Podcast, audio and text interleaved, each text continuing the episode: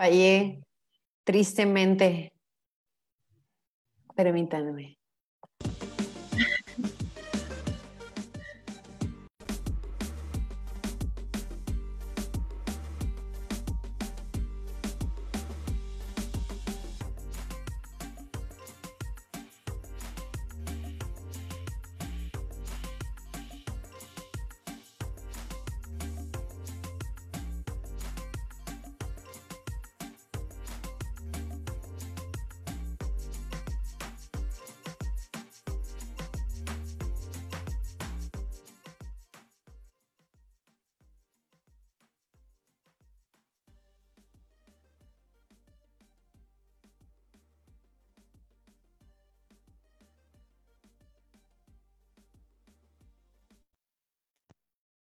Salen bien mis pruebas porque no las ensayo lo suficiente. Pero bueno, quiero darles la bienvenida. Hola a todos los que nos están viendo. Bienvenidos a su miércoles de Juanas. ¿Cómo están todos? Como siempre, como buen miércoles, aquí estamos. Yo soy Sara y está con nosotros la Juana Citlali y una invitada muy especial que ahorita les voy a presentar. Hoy quiero empezar dándole un agradecimiento bien grande a todas aquellas mujeres que nos acompañaron con nuestros hashtags que compartimos en... Ahí ya me oyen. Bienvenidos todos. Quiero darle el agradecimiento a todas las mujeres que nos apoyaron compartiendo el hashtag de las mujeres yo enseño lo que quiero y hashtag Juanas sin miedo. Así que todavía las invito a que nuevamente nos acompañen, que tomen su foto con sus rodillas por delante, esto para demostrar que todas podemos decidir lo que queremos enseñar. Sea nada, sea todo, es nuestro derecho. Y otro agradecimiento súper especial a todos nuestros seguidores. Quiero presumirles que ya tenemos 908 me gusta. ¡Bravo! Y tenemos la fabulosa cantidad de 1041 seguidores. Muchas gracias a todos ustedes. Les recordamos que cuando lleguemos a los mil me gusta, que ya solamente nos faltan 92, vamos a hacer un evento especial de una botana que hace mucho que no hacemos, compartiendo e invitándolos a todos y vamos a tener un giveaway ¿Qué es un giveaway? Pues un regalito. Les vamos a dar un regalito a las personas que participen con nosotros cuando lleguemos a los mil me gusta. El regalito que les vamos a dar viene de la tienda de Mandala, que es de una de nuestras Juanas, la Juana Gradis. Y eh, ellos venden ropa, todo tipo de eh, artículos que son como accesorios e incluso cosas también para Em, higiene, jaboncitos, velitas, todas estas cosas, tabaco natural. Está muy padre. Los invitamos a que los visiten. Chequen ahí en el Facebook Mandala. Y de ahí es donde va a salir nuestro regalo. Eh, y un especial reconocimiento, por supuesto, a nuestros fans destacados. ¿Qué es esto? Son todos aquellos que nos siguen y comparten nuestras publicaciones y comentan en nuestras publicaciones. Y cuando empiezan ya a interactuar bastante, les sale un diamantito eh, al lado de su nombre que los identifica como fan destacado. Si dejan de interactuar, pues pueden perderlo. Entonces los invitamos a que se vuelvan fan destacado para que luego puedan ganarse también un regalo en un sorteo especialmente para ustedes.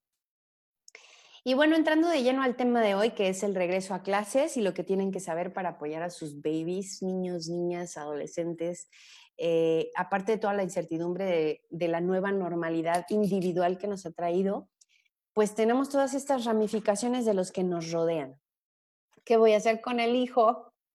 Tenemos dudas, o yo por lo menos he recibido muchísimas preguntas en mi parte laboral también, de que se postergaron las inscripciones, de si es cierto que los niños van a regresar en el semáforo verde, qué voy a hacer, unos días van a ir, otros días no van a ir de la semana, que por el apellido, eh, qué va a ser por internet, por televisión y qué tal con todas estas personas que no tienen acceso a estos medios la pregunta de fondo también es, ¿realmente va a aprender con esta forma de estudio sin la maestra que esté ahí atrás de ellos? Y aparte, como yo ya volví a trabajar, ¿cómo me voy a sentar con ellos para darle seguimiento a sus tareas, a sus actividades? Todo esto y más nos van a hablar Juana Citlali, con nuestra invitada especial, María Guadalupe Ortiz Niño. Lupita es licenciada en Educación Secundaria con especialidad en lengua extranjera inglés por la Escuela Normal de Estudios Superiores del Magisterio Potosino. Ella eh, ha, trabajado a nivel preescolar, primaria, secundaria y universidad en escuelas públicas y privadas y actualmente se encuentra en una escuela donde se trabaja la educación personalizada, además de que tiene experiencia atendiendo alumnos con necesidades especiales.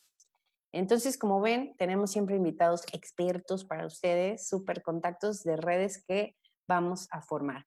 Eh, y aparte de que pronto les vamos a compartir nuestros contactos para que puedan saber cómo eh, acceder a las terapias o a orientaciones especializadas, pues también vamos a promocionar a todas estas invitados e invitadas especiales que hemos tenido. Entonces, les recuerdo que al final vamos a tener nuestra sesión de preguntas y respuestas. Cedo la palabra a mi compañera Citlali. Hola, hola a todas y a todos. Bienvenidas y bienvenidos a otro miércoles de Juanas. Para quienes nos ven por primera vez, pues mi nombre es Citlali García y yo les voy a hablar hoy, nada más que estoy preparando acá lo de lo que les voy a hablar. Y entonces yo les voy a hablar hoy de, em, nada más que saben que, que eh, le voy a pedir a, ¿qué vamos a hacer acá? A ver.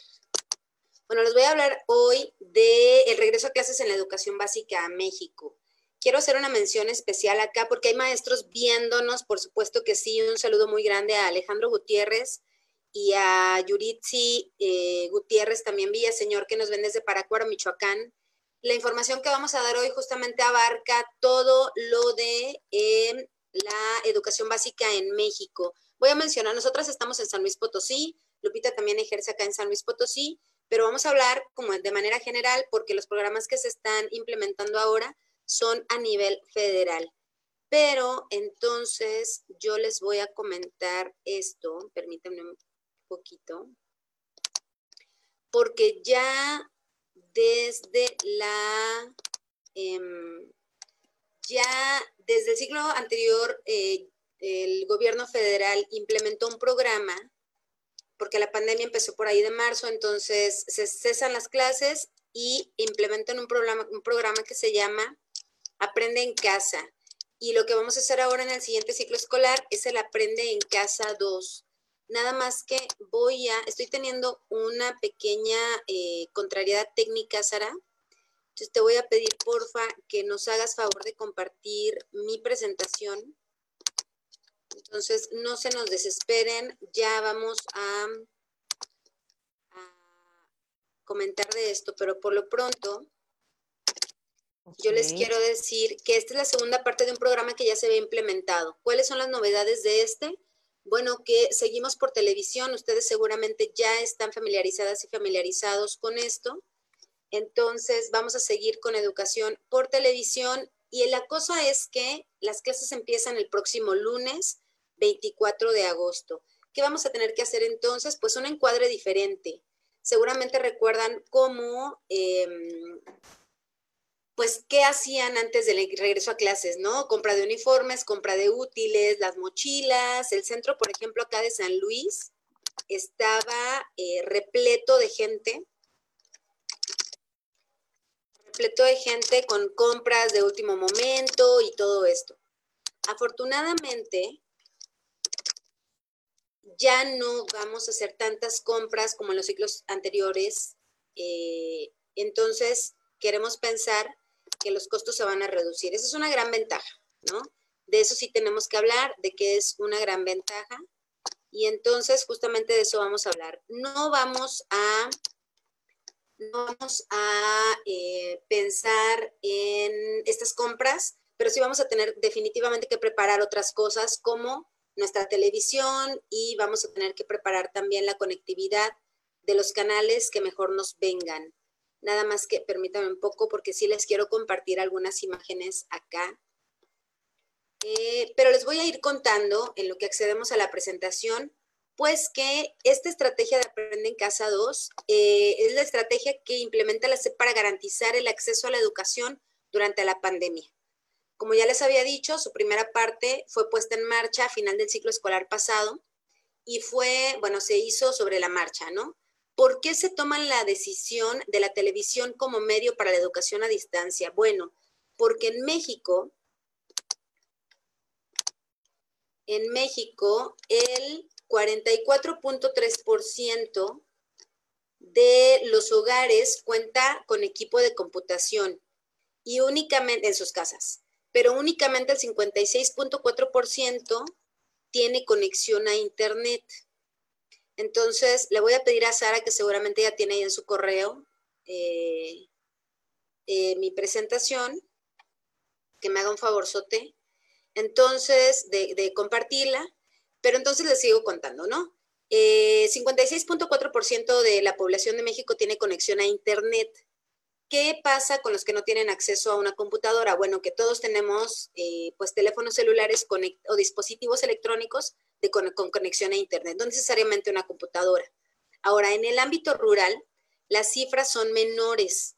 20.6% y 23.4% de los hogares cuentan con computadora y conexión a Internet respectivamente. es una cantidad muy baja. Un segundo, porque no me ha llegado tu correo debe estar ya en camino porque sí me aparece acá ya como enviada. Y justamente tengo por aquí un correo de Vendol que es a donde te lo ah, mandé. Santo Dios. Una disculpa bien grande. Y bueno, justamente esto es lo que pasa, ¿no? Que no estamos conectados, tenemos herramientas digitales, pero algo no eh, funciona adecuadamente y tenemos que recurrir a segundas opciones. Pero no se preocupen, que en lo que yo les voy contando ya irán apareciendo las imágenes. Entonces, se toma la decisión, pero entonces, ¿qué pasa? Que el 94% de las familias mexicanas sí tienen acceso a televisión. Entonces, se van a habilitar programas de radio para educación indígena y programas de televisión para educación básica en todo el país. Les comento que, eh, repito, que el ciclo escolar 2020-2021 iniciará de manera formal este 24 de agosto. Y el lema que se tiene para este nuevo ciclo escolar será la equidad. Ese es el signo para este nuevo ciclo escolar, pensando justamente en que no todos tenemos el mismo acceso a los dispositivos electrónicos. Entonces, eh, esto es para educación básica y para educación indígena pero también la Comisión Nacional de Fomento Educativo, mejor conocida como la CONAFE, repartió o está repartiendo en lugares marginados de México donde no hay señales de casi ningún medio electrónico. La siguiente, por Sara. La siguiente y la siguiente y la siguiente. Ahí está. Entonces, aquí en la, anterior, por favor. Entonces, aquí vemos que los niveles de conexión, pues, son eh, estos, ¿no? En este círculo verde pueden ver que el 94% tiene acceso a la televisión y solo el 6% no tiene acceso. Entonces, pero para los que no tienen ninguna conexión con ningún medio electrónico, CONAFE está repartiendo ya 350 mil cuadernillos de trabajo para que tengan acceso a algún tipo de educación, ¿no? Entonces, ah, ahora sí, Sara, ¿puedes eh, apoyarnos con la siguiente, por favor? Ahora vamos a hablar de estos contenidos, pero es importante esto que mencionaba Sara. ¿Qué pasa con las inscripciones? Vamos a ver por ahí un calendario escolar que va a tener, se retrasó el inicio del ciclo escolar, pero va a tener 190 días efectivos como lo venían manejando ya los ciclos escolares pasados. Eh, con esto vamos a tener seis puentes cortos, tres puentes largos y tres periodos vacacionales, de acuerdo con lo que marca la SEP. Y también la evaluación se va a hacer en tres periodos trimestrales, tal y como lo sugería el ciclo escolar pasado, ¿no? Todavía no se dice algún protocolo explícito de cómo se va a hacer la evaluación, pero se va a hacer igual en tres trimestres. Ahora, antes de que pasemos a los horarios, esto que mencionaba Sara, de acuerdo con lo estipulado por el secretario de Educación, Esteban Moctezuma Barragán, las inscripciones son, fueron o empezaron el 17 de agosto y va, terminan el 21 de agosto, es decir, esta semana. Ahora, si los niños están cursando ciclos escolares continuos, o sea, de primero a segundo de primaria o de tercero a cuarto de primaria, de quinto a sexto de primaria, o de primero a segundo de secundaria o de segundo a tercero, la inscripción va a ser automática. Los padres de familia no tienen que hacer absolutamente nada.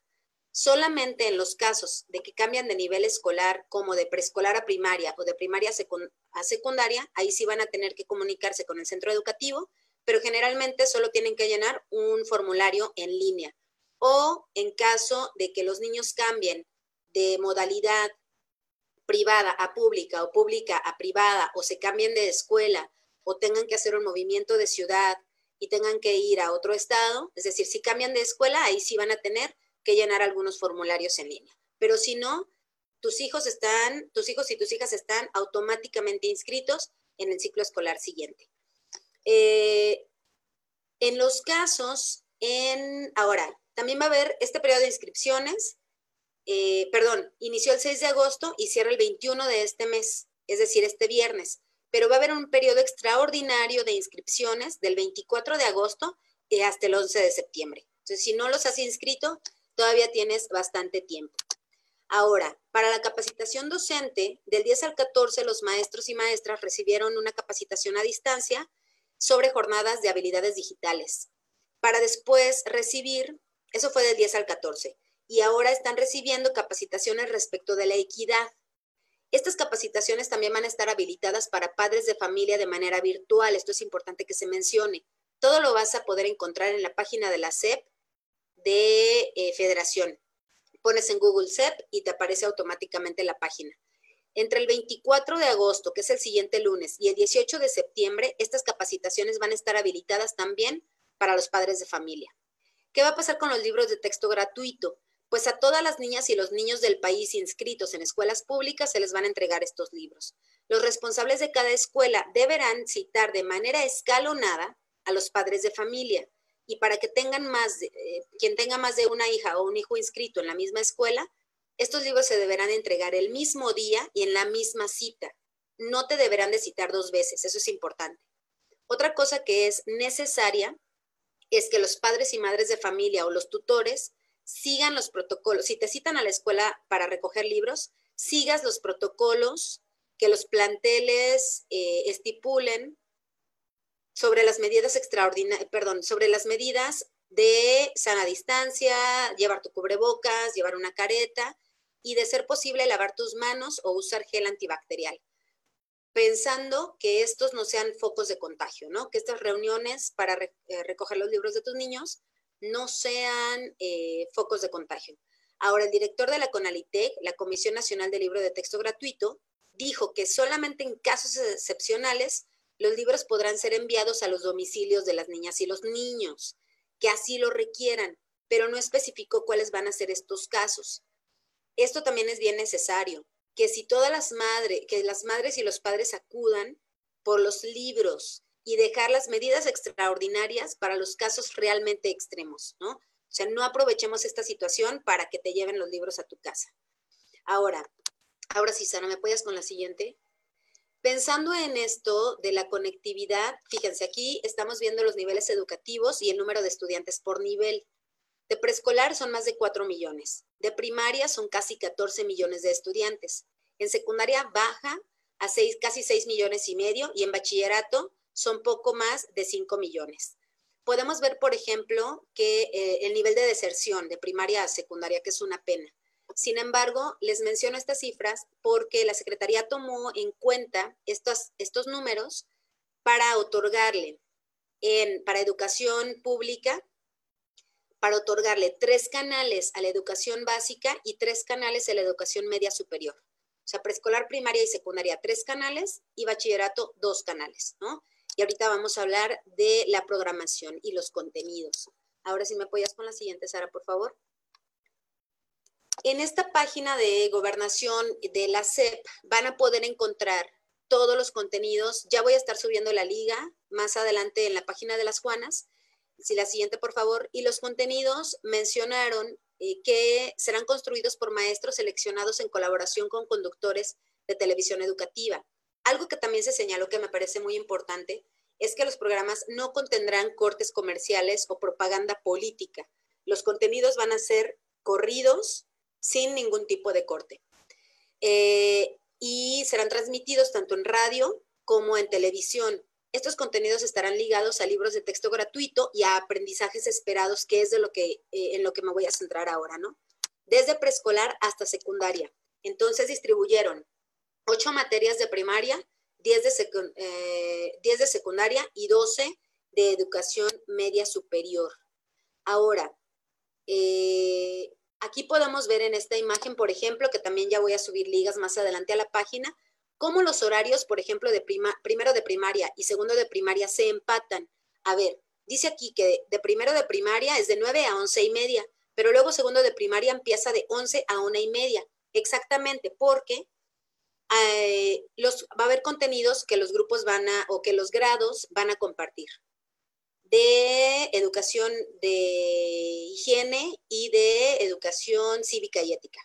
Entonces, están proponiendo que los niños de primero de primaria terminen la clase, pero que los de segundo de primaria ya empiecen a ver estos contenidos a las 11 para que tengan contenidos parecidos o, que compartan los contenidos, pues.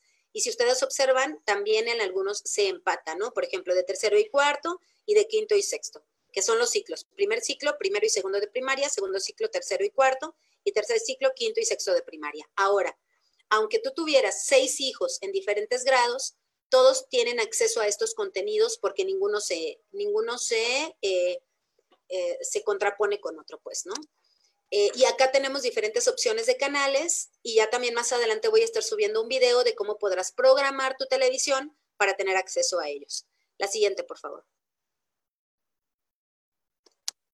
Igual acá hay una programación, es importante también esto mencionarlo, para capacitación de padres, madres y tutores de, cómo pueden acompañar a los niños en casa.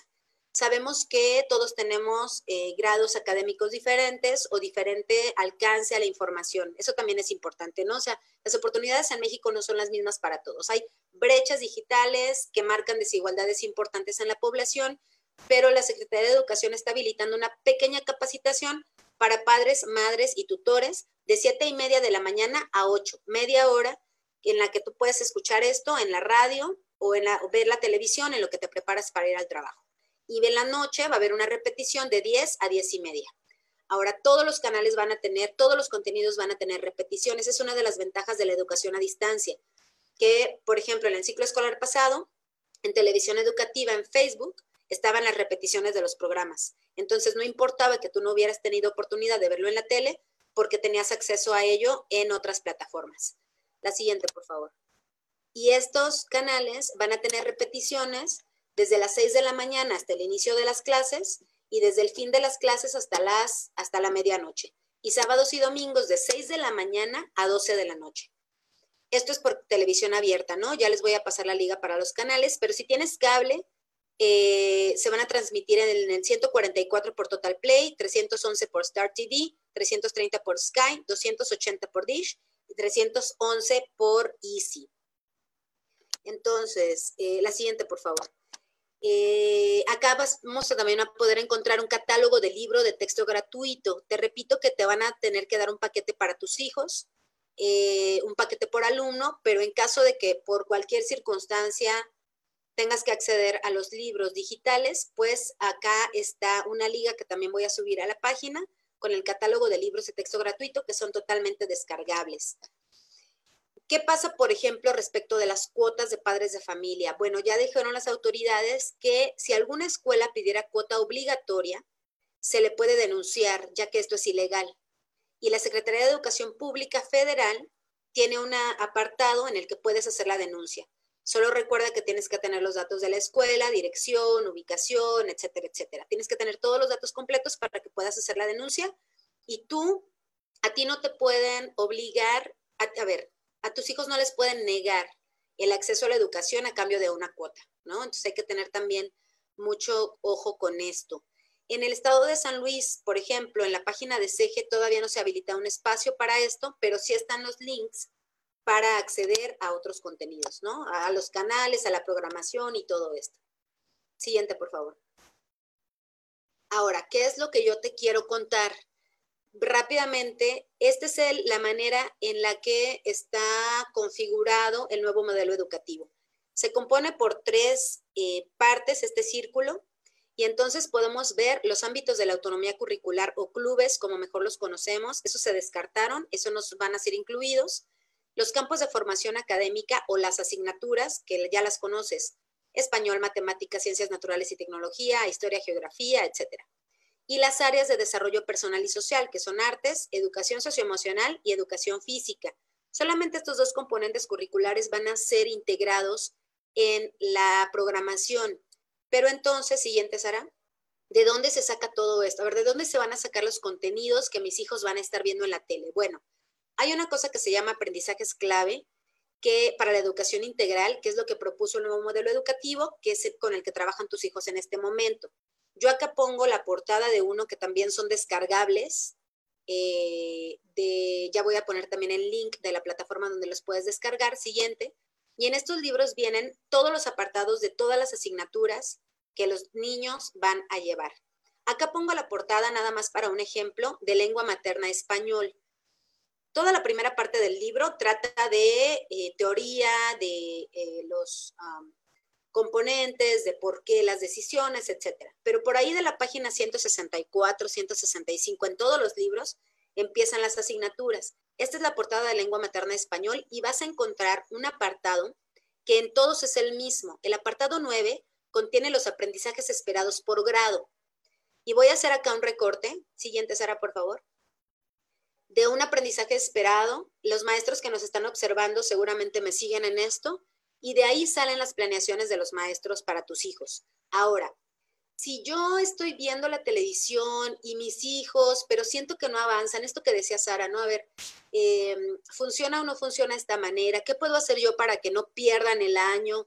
¿Esto va a ser inútil o no? Pero, a ver, el asunto es que nosotros tengamos una cultura de educación de casa, una cultura de educación familiar en la que podamos apoyar a los más pequeños para que vayan construyéndose como ciudadanos, que es lo que finalmente propone la educación, ¿no? ¿Qué nos puede sacar mejor libradas o librados de esta crisis sanitaria? Bueno, pues la educación. Le tenemos que apostar a la educación. Entonces, en este apartado 9 vienen los aprendizajes esperados por grado. Ya estén en primero, en primero de preescolar o en tercero de secundaria. Tiene acá, mira, por ejemplo, nada más este, de español comparte su opinión acerca de textos leídos por el maestro. Expresa lo que piensa acerca del texto. Entonces, yo voy allá, veo lo que tengo que abordar y digo, ah, pues claro, entonces tú le tienes que leer algo que a lo mejor también compartan en familia y le, después le preguntas qué te pareció o le haces preguntas respecto del texto. O sea, ¿cómo yo, madre de familia o padre de familia o tutor, puedo abonar a la educación que está recibiendo en la televisión pero también para que salga bien librado de todo esto, bueno, pues voy a leer un texto, le voy a hacer preguntas y le voy a decir qué piensa respecto de eso, ¿no? Y así con matemáticas, que a ver, puede ser, lo voy a poner a escoger el frijol, o voy a poner a que mida los sillones de la casa, ¿no? Y no solamente le das una tarea que hacer, sino que también conoce su entorno y su contexto inmediato. Que en este momento, si la indicación es que nos quedemos en casa, pues qué más que mida todo lo que se encuentra en su camino, ¿no? Siguiente, por favor. Esa sería la recomendación que yo tengo para la educación básica y para que tú hagas con tus hijos, más allá de los tips que nos va a dar también Lupita en un momento, ¿no? Ahora, la educación especial, ¿qué pasa con esto? Ha sido muy criticado por asociaciones civiles, hipergrupos y padres de padres y madres de familia, pero entonces, Sara, siguiente, por favor, lo que proponen eh, las autoridades es una estrategia que incluye 16 programas, estoy hablando de la educación eh, especial aquí, 16 programas dirigidos a madres, padres de familia y tutores que tengan hijos o hijas con discapacidad o aptitudes sobresalientes. Entre los temas, siguiente, que se van a abordar son los que ya se muestran acá en pantalla, no me gustaría leerlos todos, ya ustedes los están viendo ahí en su pequeña pantallita, pero sí va a haber algunas recomendaciones, van a subir algunos eh, testimonios. Vemos acá que uno de los temas es, por ejemplo, formación laboral y para eso lo que dicen las autoridades es que van a incluir a chicos y chicas ya grandes que han tenido formación laboral para que platiquen sus experiencias y más adelante van a incluir algo que se llama regreso seguro a la escuela de estudiantes con discapacidad, porque para estudiantes con discapacidad o aptitudes sobresalientes y para las escuelas regulares, así les voy a llamar, escuelas regulares, se piensa que va a haber un regreso a las aulas una vez que el semáforo epidemiológico esté en verde. En tanto esté en naranja o amarillo, las clases van a seguir por televisión, ¿no? Entonces, esas son las indicaciones. Siguiente, por favor. Entonces, ¿dónde puedes seguir tu... Ah, e, esto es importante. Fíjense, la, encargada de, de reportar los temas también menciona que a mí se me hace muy rico, pero habrá que ver cómo funciona en el camino. Habilitaron un correo dudas.educacionespecial.nube.sep.gov.mx, en donde todas y todos podremos enviar dudas, sugerencias o eh, peticiones de aborden este tema, por favor, tengo duda en esto, para que ellos tienen ya pensados temas, ¿no? educación especial. Pero si ustedes tienen dudas, ellos pueden abordarlas e incluirlas en el catálogo de temas para educación especial. Eso se me hace muy padre porque la evaluación o esta retroalimentación que se puede tener enriquece bastante los contenidos. Siguiente, por favor. Y bueno, finalmente nada más eh, decirles las formas de contactar para denunciar o para eh, pedir algún apoyo y esto, pues son eh, las páginas de Facebook de la CPMX, que las pueden encontrar también en Twitter, en YouTube, en Instagram, y el correo que aparece en su pantalla, Educatel, y recuerden, televisión educativa, así la encuentran en Facebook y ahí pueden estar también habilitados los canales, eh, porque a ver, de repente tengo mi eh, teléfono, no tengo internet en mi casa, pero tengo datos y tengo Facebook y WhatsApp gratis, ¿no? Entonces voy a mi Facebook, voy a Televisión Educativa MX y descargo los contenidos para mis hijos. Entonces, ahí están, eh, es, lo que, es lo que yo les vengo a decir hoy. Ya platicaremos de otras cosas en la discusión, y por lo pronto le paso la palabra a Lupita para que nos cuente qué pasa en las escuelas privadas. Muchas gracias.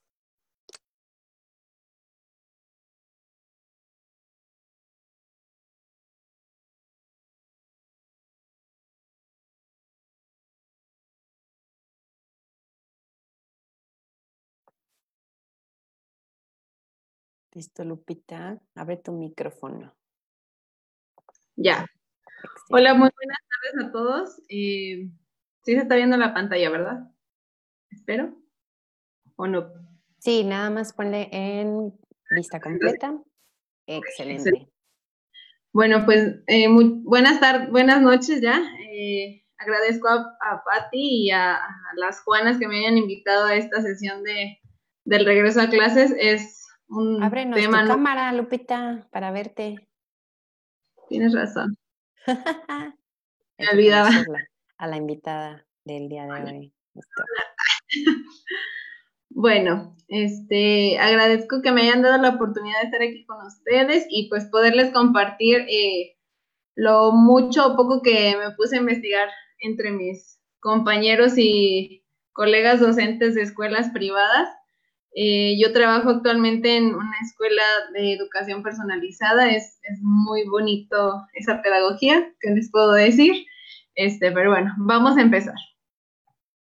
Eh, las estadísticas nos dicen que, eh, por ejemplo, en, en, preescolar hay un 14% de, de alumnos en escuela privada. En primaria hay un 9%.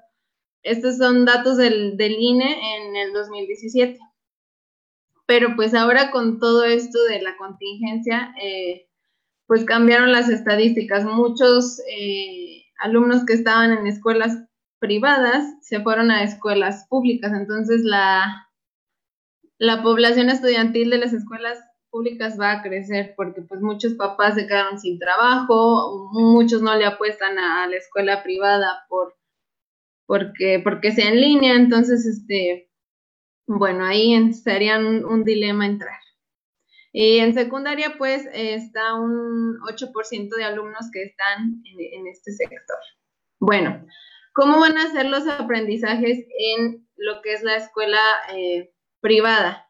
Eh, en las escuelas, pues depende de, de, cada escuela, de cada institución, cómo van a manejar las formas de trabajo. Eh, muchos se están enfocando solamente a contenidos fundamentales, eh, primordiales en cada asignatura y eh, ahora sí que en el campo formativo académico.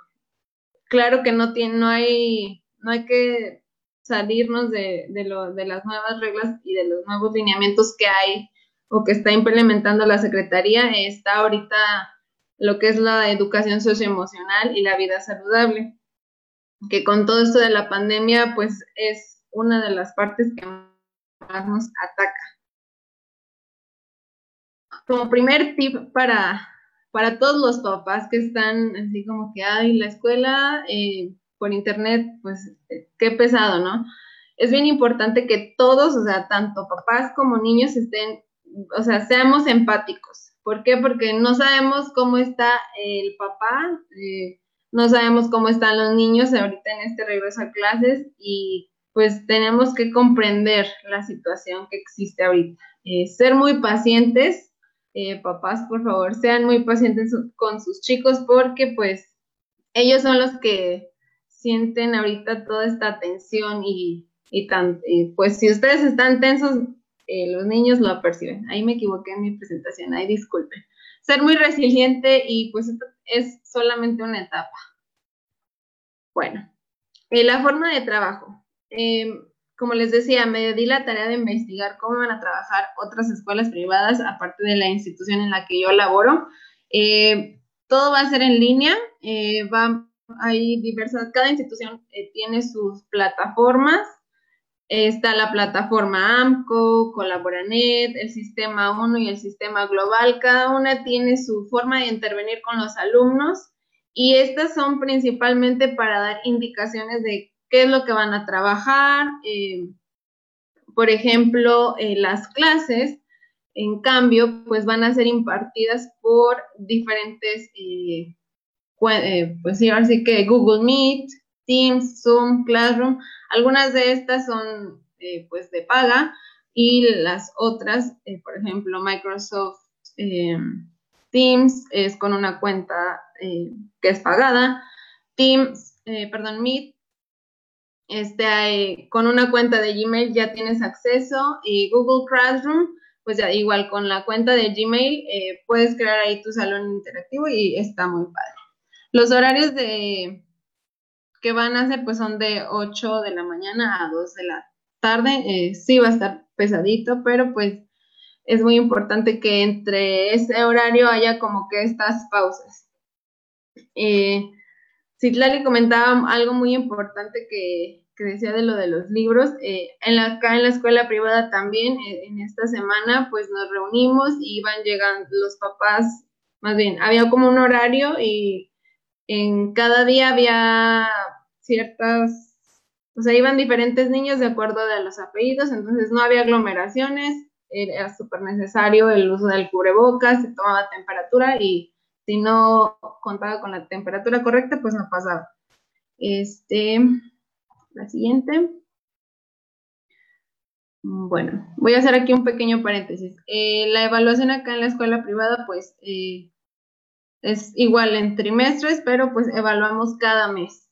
Y ya al final, pues se, se juntan las evaluaciones para dar la del trimestre. Bueno. Lupita, te interrumpo un segundo porque creo que le pusiste suma a tu presentación. Se ve como que muy grande.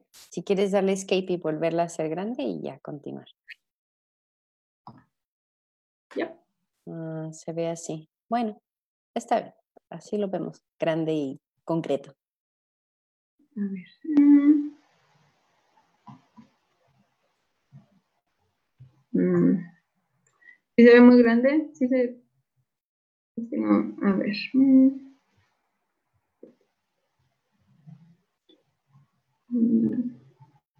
Está bien, sí, sí se entiende. Ok.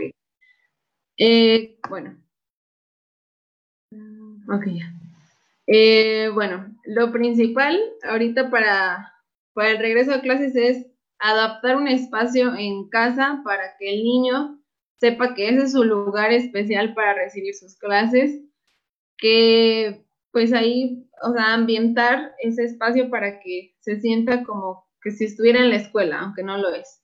Eh, evitar las distracciones. no dejarle que el celular o que el monito o la Barbie, el celular, nada, ni la televisión.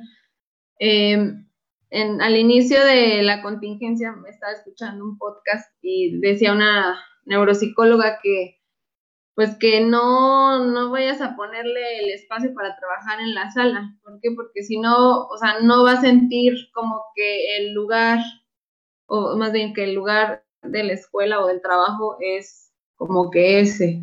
O sea, tienes que designar algo, aunque sea chiquito, para que solo sea para la escuela. Muy importante, darle de desayunar y tenerle agua cerca, ¿para qué? Porque pues el cerebro sin agua, pues no, no aprende y menos sin alimento. Establecer horarios similares a los que tenían en clases presenciales. Esto pues es parte de las rutinas. Eh, claramente no vas a cortarle ahí el horario de 8 a 1 porque pues entonces no vas a formarle el hábito de, que esté ahí en la, en la computadora, en la tablet y pues va a afectarle a su aprendizaje. Con los más chiquitos, ahorita que, pues, esto de la computadora, a lo mejor muchos niños ya super, son súper buenos en lo de las tecnologías, pero pues muchos niños todavía como que están en ese proceso de aprendizaje, entonces, papá, si tienes tiempo de estar ahí con él, eh, acompáñalo las, las primeras dos semanas o las primeras clases que puedas, claramente, o si es que alguien te ayuda, pídele que te apoye, para que, para que él se sienta en confianza y que pues si algo necesita hacer en la plataforma, la que sea, pues él pueda realizarlo con éxito, ¿no? Involúcrate en el proceso de enseñanza-aprendizaje de tu hijo. ¿Qué quiere decir esto? Bueno, pues ya en, antes del cierre del ciclo anterior, todos los papás, eh, eso espero, o la mayoría, se dieron cuenta de cómo es que aprende el, niño o la niña. Entonces, este, te pudiste haber dado cuenta que tu hijo es mejor viendo o a lo mejor es mejor escuchando o que él tiene que estar en acción para poder aprender. Entonces, eso te puede ayudar mucho para poder, este, para poder ayudarlo en temas que a lo mejor no entiendo, que este, pues es necesario que manipule algún material.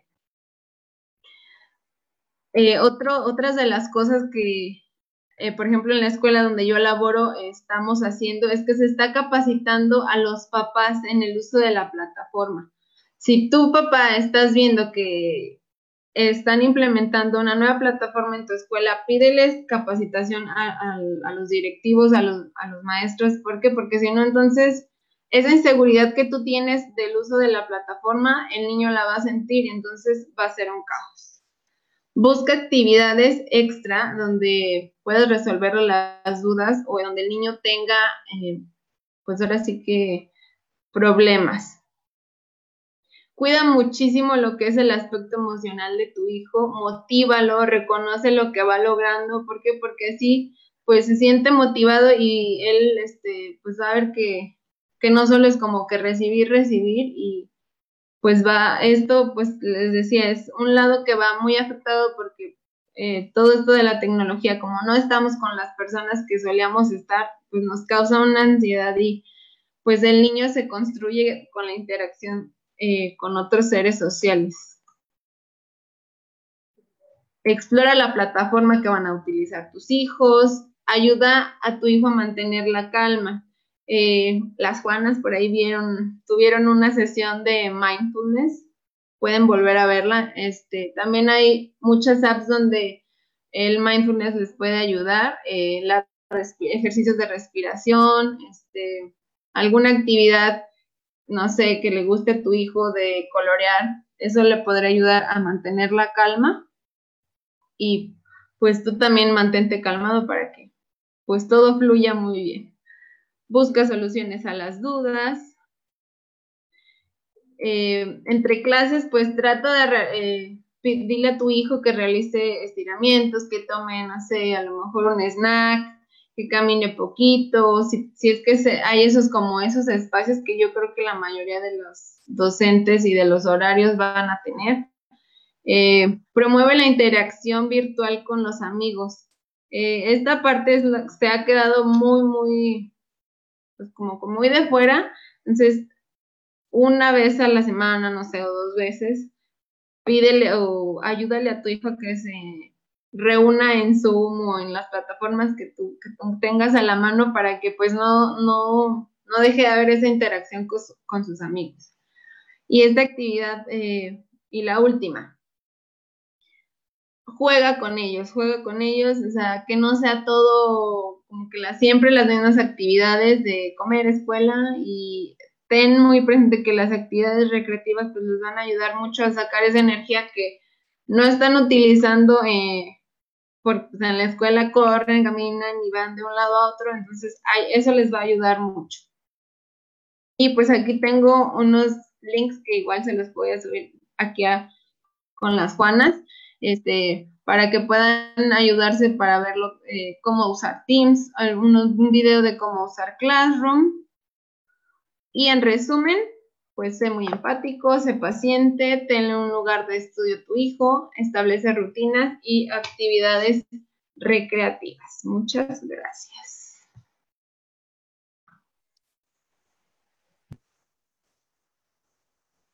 Gracias a ti, Lupita.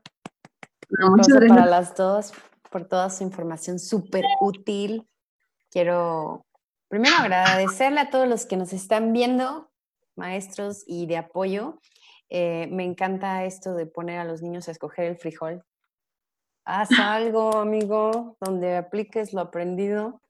Y, y, me encanta también esta parte que dices de promueve la interacción virtual con los amigos. Me decía una amiga el otro día que iba a poner a su hija conectada por Zoom para tener su graduación del kinder y que pues estaba emocionadita, ¿no? Porque iba a ver a sus amigos. ella le valía la graduación o lo que iban a hacer, pero quería ver a sus amiguitos conectados.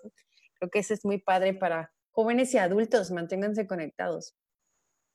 Y entonces tuvimos algunos comentarios y quiero agradecer especialmente a Rosy Vázquez, que nos ayudó por allá a dar unas respuestas. Ella nos dice que, mm, en efecto, CONAFE entregará cuadernillos a los líderes y los líderes para la educación comunitaria tienen que ir a la casa de cada alumno para resolver dudas y apoyarlos tomando las medidas correspondientes. Esto, eh, bueno, con AFES para educación comunitaria que se hace eh, sobre todo para gente que no tiene acceso a una escuela formalmente, ¿no? Porque nos preguntaba por ahí Dani Ledesma, maestra también, maestra Dani, dónde se pueden conocer o solicitar estos cuadernillos y Rosy nos apoyó que se van a dar apenas las instrucciones.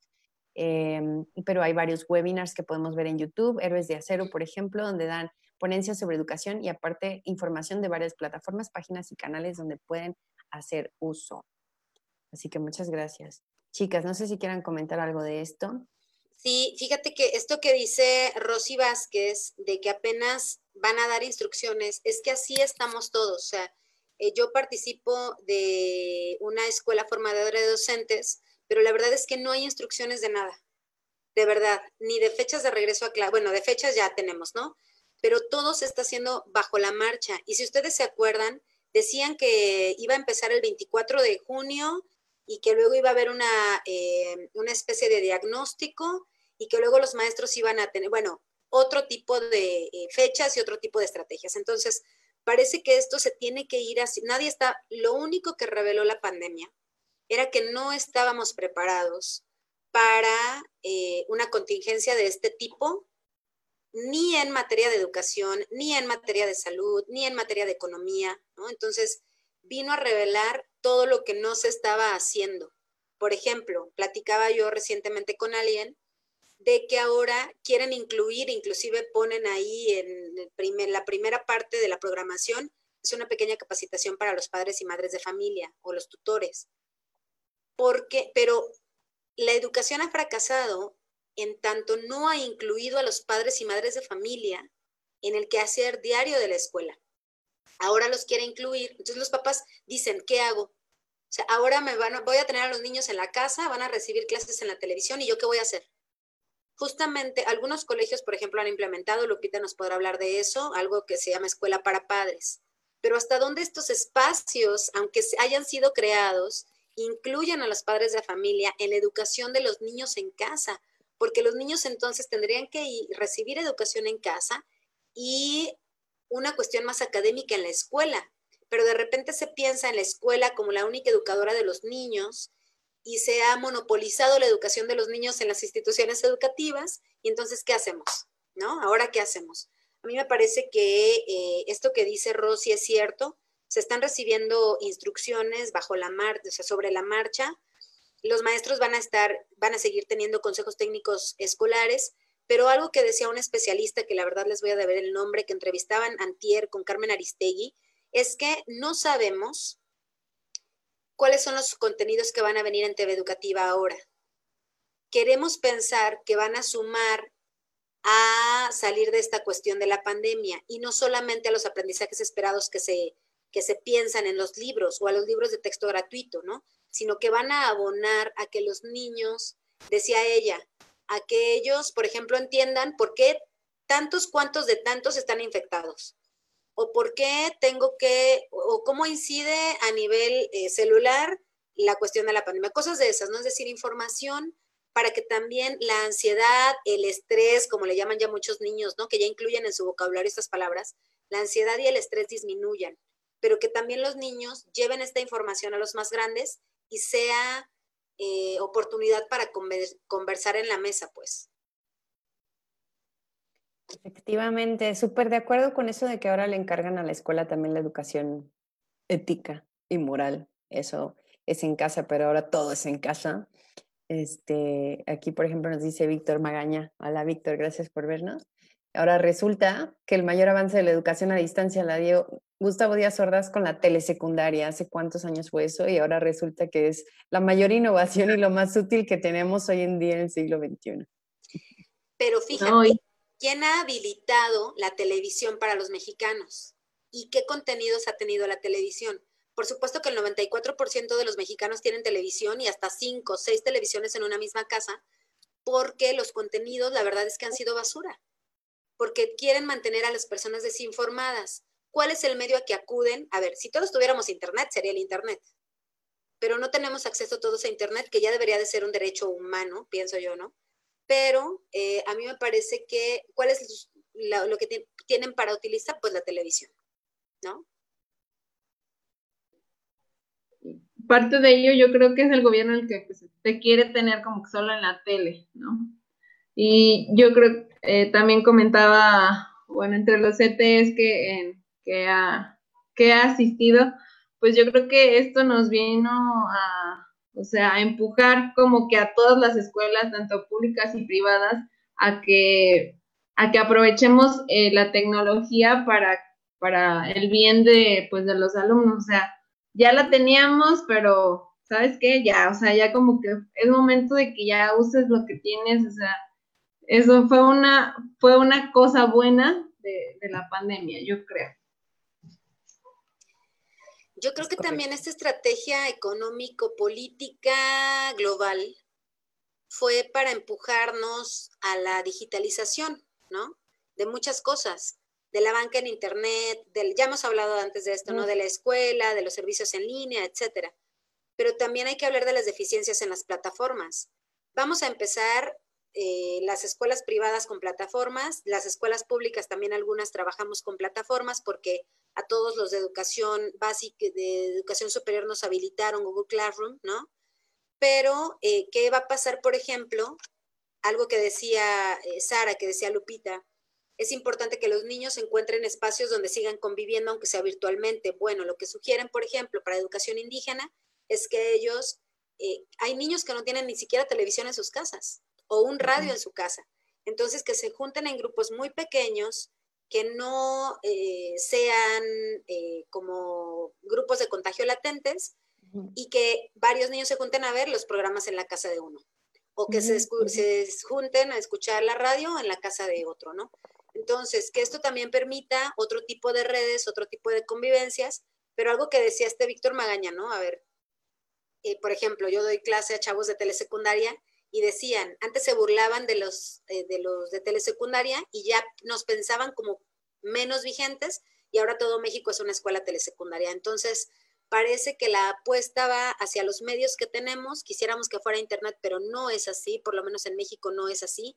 Perú también está trabajando con educación en televisión, Colombia está trabajando con educación en televisión, entonces, ¿a qué nos han dado acceso los gobiernos? Para educarnos, Esa sería una pregunta que yo aventaría, ¿no? Y nos están viendo maestros, pero también nos están viendo maestras, eh, perdón, eh, madres y padres de familia. Entonces, si tienen dudas o si quieren que abordemos otros temas respecto de esto, váyanos escribiendo. El 24 empiezan las clases en la televisión. Sobre esto van a surgir dudas. Y bueno, quizá de aquí a tres semanas, un mes, cinco semanas, podemos volver a hacer otro eh, programa de las Juanas, viendo cómo nos fue en las primeras semanas con el Aprende en Casa 2, ¿no? Padrísimo reto. Solo quiero que me firmen en sangre que en verdad no van a hacer proselitismo durante su educación en línea y a distancia, ¿eh? No quiero ver ahí un anuncio de vota por, ah, este anuncio no tiene ningún eh, motivo político. Fíjate que, bueno, por lo menos en palabra está, ¿no? Eh, eh, dicen que se pusieron de acuerdo los partidos políticos para no, eh, para Ya me imagino que luego, luego dijeron, ah, ponemos ahí un anuncio. sí, claro. Sí, se supone que no va a haber cortes ni comerciales, ni políticos, ni siquiera de gobierno federal. Entonces fue un acuerdo que se tomó, que esperemos que lo cumplan. Ese es, ese es, una, es algo que es algo importante, esto que dice Sara, ¿no? Ya veremos.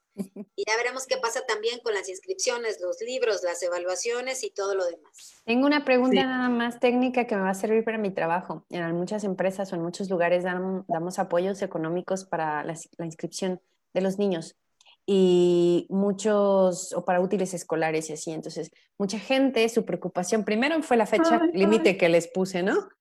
No puedo cumplir con la fecha límite que me dijiste porque todo está pospuesto. Entonces ahora tienen como nueva fecha límite el 12 de septiembre, después de todo lo que comentaste de las fechas y el periodo extraordinario. Pero una de las condiciones que tengo para poder darles ese apoyo es que me demuestren que inscribieron a los niños en el siguiente año.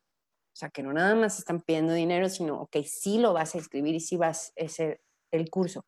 Y mucha gente ha batallado para conseguirme un comprobante. Eh, me han presentado contradictoriamente a lo que decías, comprobantes de pago de la Sociedad de Padres de Familia, este, cartas constancia de las escuelas de que sí está inscrito em, y, o aceptaciones de exámenes de admisión. Eh, pero ¿qué, ¿qué, otra cosa realmente podrían usar los padres? ¿Hay algo que se pueda imprimir en línea? Eh, un, un, comprobante en la SEP? ¿Dónde podrían conseguirme algo?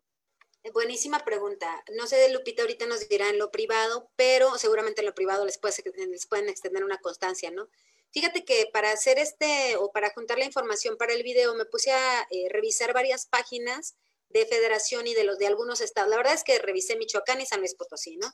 En San Luis Potosí por lo menos no o en Michoacán no hay un lugar donde se puedan descargar los certificados, a ver, los certificados, si el niño ya terminó la primaria, sí, pero si está en segundo, tercero de primaria, no. Pero el certificado no, eh, a ver, no es un comprobante de que esté estudiando en este momento. y me parece que hasta ahora tampoco va a haber algo, porque si la, em, si la inscripción es automática al siguiente ciclo, se supone que si tu niño ya estaba matriculado, sigue matriculado en la misma escuela, solamente lo pasaron de grado. Asumen que todos los niños van a estar en su casa revisando estos contenidos, ¿no? Ahora, ¿Qué es lo que va a pasar o qué es lo que yo me imagino? Seguramente los maestros y maestras que nos están viendo pueden jugar también con situaciones hipotéticas como esta, porque yo pienso que si yo soy maestra de primaria y todos mis niños están viendo la tele, yo me comunicaré por WhatsApp o por una plataforma o por el medio que yo tenga con padres de familia para que ellos manden evidencias y yo calificarles. Pero entonces no hay un comprobante oficial realmente de que están inscritos. Ahora, las personas están yendo a las escuelas administrativos, directivos, etcétera, no de manera regular, es decir, no están yendo todos los días a la escuela, porque también tienen prohibido hacer aglomeraciones en las escuelas. ¿Qué podría ser? Se supone que tienen que entregarle los libros de texto gratuito, que ya debieron haber llegado a las escuelas o a la mayoría de las escuelas. Entonces, no sé si honestamente ahí sí no sé si estén dando vales de eso, a lo mejor nos pueden ayudar los papás que nos ven. No sé si estén dando un vale de recibo de libros o algo, pero ahí sí se tendrían que poner de acuerdo con la escuela para que ellos expidan un comprobante, que es importantísimo, ¿no? Eh, a ver, no estás, tus hijos no van a necesitar útiles escolares.